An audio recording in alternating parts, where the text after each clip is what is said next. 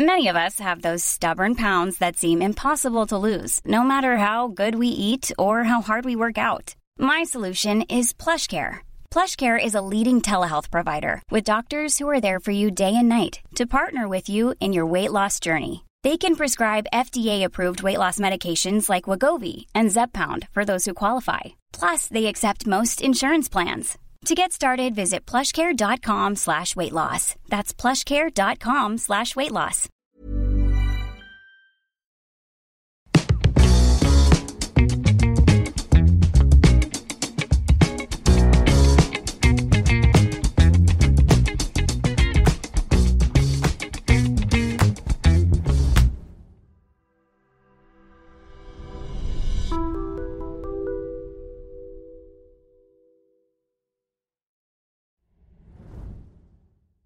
Queridos alumnos distinguidos de la Universidad Francisco Marroquín, una vez concluidos y de un modo tan exitoso vuestros estudios universitarios, probablemente haya llegado para muchos de vosotros el momento de dar el salto al mercado laboral y de escoger una profesión.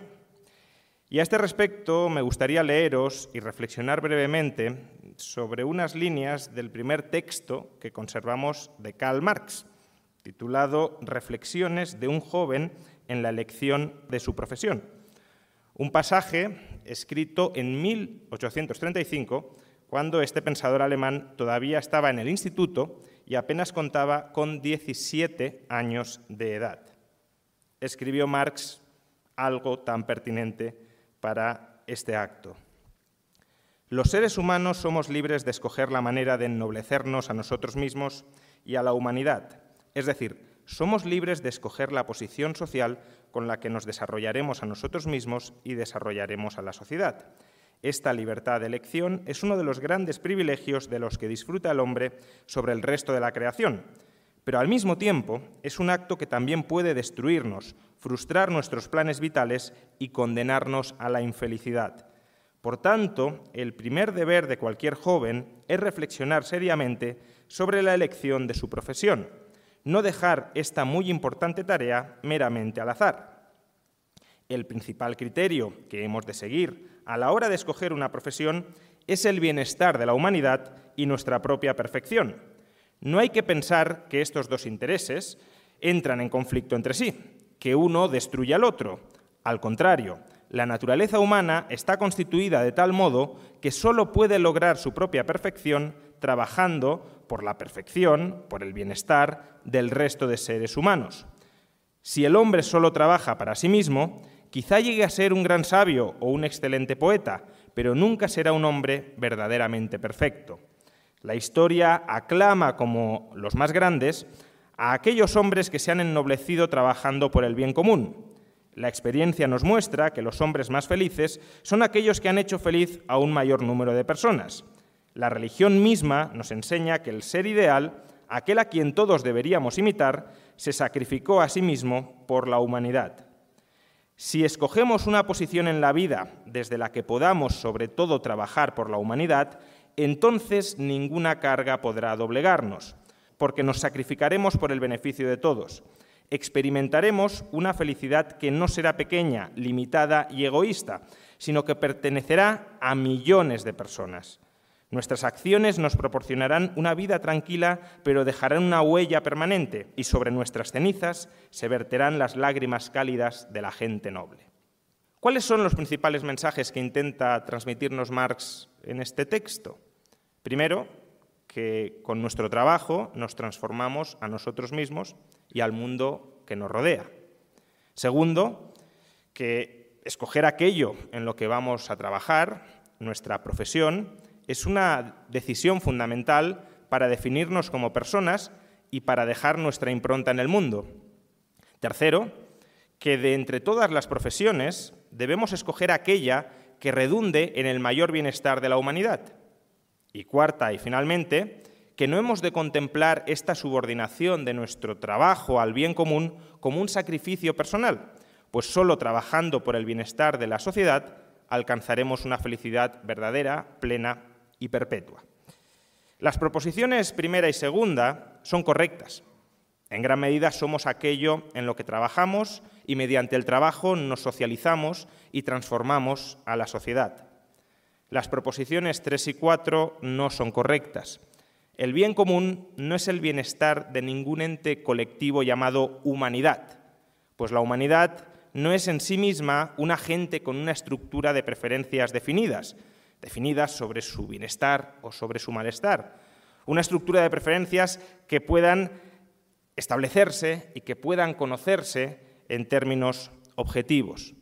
El bienestar de la humanidad solo es en realidad la yuxaposición y coexistencia de los bienestares de cada una de las personas que conforman esa sociedad.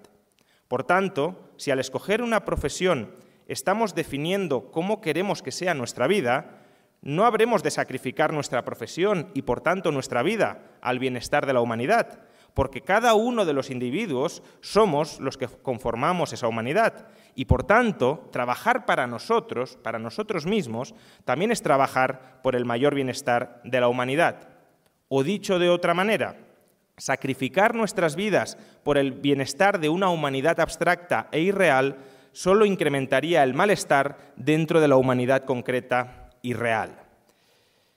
Que no debamos sacrificar nuestras vidas en aras de una humanidad abstracta e irreal no significa, sin embargo, que debamos escoger nuestra profesión ignorando por completo al resto de la humanidad, como si viviéramos aislados en una isla desierta. Al fin y al cabo, nuestro trabajo es la forma en la que cooperamos los unos con los otros y, por tanto, la forma en la que el resto de la sociedad nos devuelve el valor, los dones y la riqueza que previamente nosotros les hemos entregado. Si no damos, no recibiremos y sin recibir de los demás no podremos ciertamente vivir una vida plena.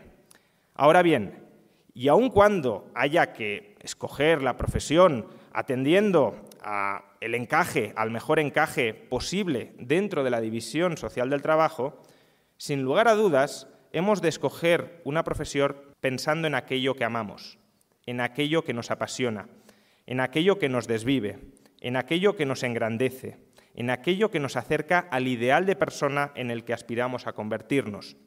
Solo así alcanzaremos la excelencia en nuestra profesión y solo a través de esa excelencia seremos capaces de aportar verdadero valor para el resto de la sociedad.